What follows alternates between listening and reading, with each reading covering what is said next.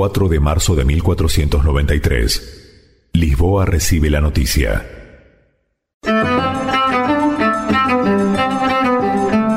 A Colón le urge llegar a tierra antes que Martín Alonso Pinzón. La relación entre ambos se ha enfriado mucho durante el viaje y quiere ser él quien dé cuenta de lo ocurrido en el viaje de exploración para que nadie disminuya o se atribuya sus méritos. Sin embargo, el mar vuelve a revelarse y una nueva tormenta precipita al almirante sobre Lisboa. Vicente, que los hombres se preparen para lo que se avecina. Parece que nuestro viaje aún no ha terminado y ya no sé qué nos depara la providencia.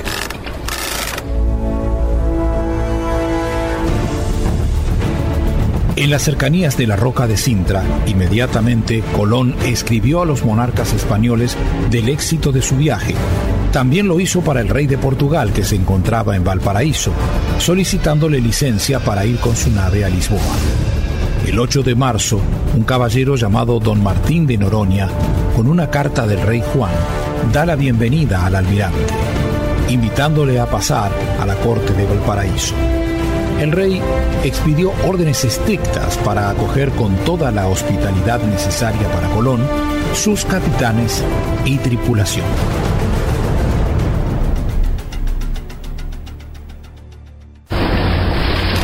Almirante, ¿usted cree realmente en tanta hospitalidad y benevolencia de parte del monarca portugués hacia usted y todos nosotros? Mi estimado Vicente. Yo pienso igual que tú, pero no tenemos más remedio que acceder a los designios del monarca portugués. Lo conozco personalmente.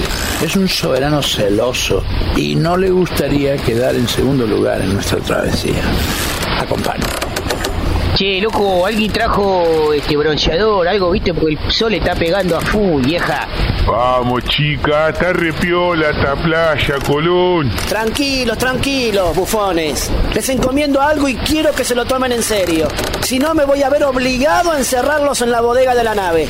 Hagan su trabajo para mantener ocupada la tripulación. No me defrauden. Confío en ustedes.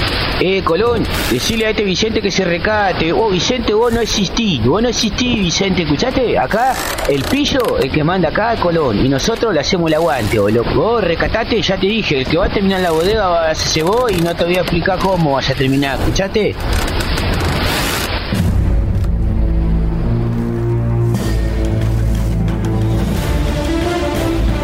La recepción que le hizo el monarca fue digna de un príncipe. Mandó que Colón tomara asiento en su presencia, distinción dispensada solo a personas de sangre real.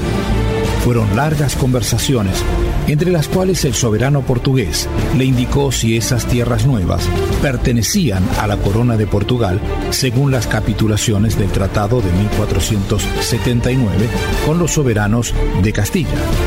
El almirante replicó que no tenía idea alguna de tales capitulaciones. Entre dudas e interrogantes, la misma corte de consejeros que se habían burlado de Colón tiempo atrás traducían su triunfo como insultante y le acusaban de un tono vanaglorioso cuando Colón se dirigía al monarca portugués como burlándose de él.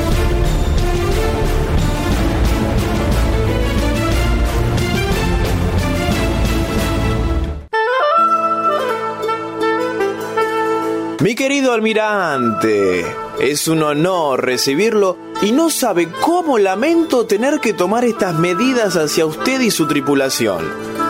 Pero no me gustaría que abandonara mis tierras sin saber lo que ha encontrado en este viaje.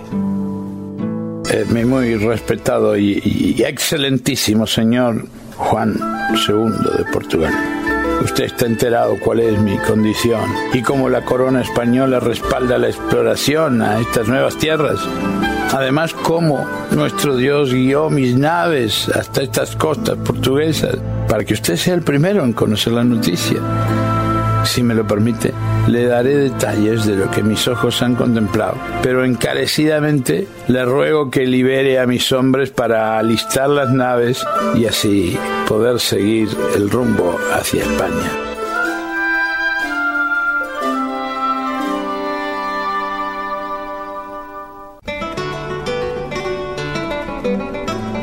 Colón logró superar las presiones del soberano, aduciendo su condición de almirante de Castilla y demostrando que su viaje no había tenido como lugar de destino Guinea, sino que venía del oeste, de las Indias.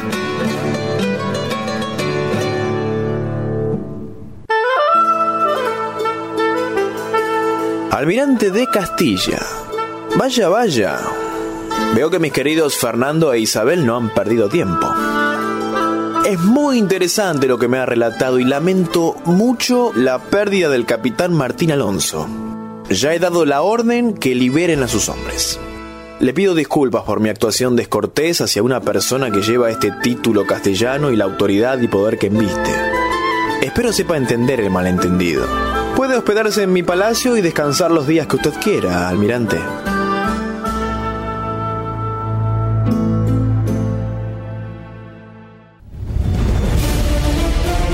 Nueve días después de pisar tierra portuguesa, el 24 de febrero de 1493, Colón se hace a la mar el 13 de marzo, llegando por fin a la barra de Saltes en el amanecer del 15, para al mediodía ingresar al puerto de Palos, de donde saliera el 3 de agosto de 1492, no habiendo empleado siete meses completos en llevar a cabo la más importante de todas las empresas marítimas conocidas.